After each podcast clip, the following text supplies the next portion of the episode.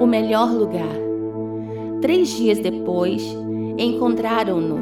Achava-se no templo, sentado entre os especialistas na lei, ouvindo-os e fazendo-lhes perguntas, deixando toda a gente admirada com a sua inteligência e respostas.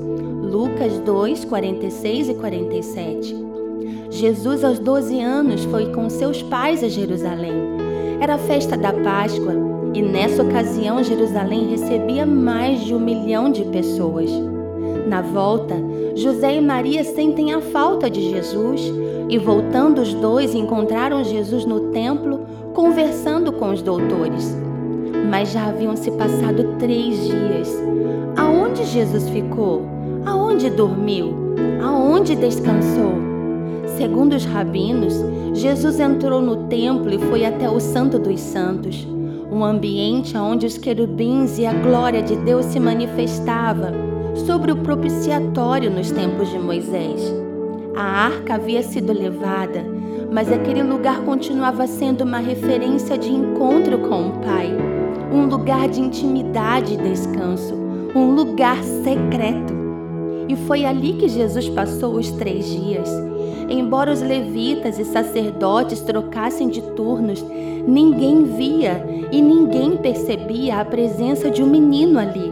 Ninguém o encontrou. Sabe por quê? Porque ele estava no ambiente que se chamava esconderijo do Altíssimo. Essa palavra tem queimado em meu coração. Quando você se abriga nesse ambiente, a religiosidade não te alcança, a ansiedade não te afeta, o dia a dia não te desequilibra, o medo não te assusta, porque você está escondido num lugar de refrigério, de proteção e de renovo.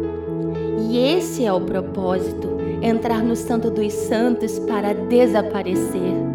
Por mais que Jesus tivesse laços afetivos com seus pais terrenos, a sua paixão era o ambiente do céu.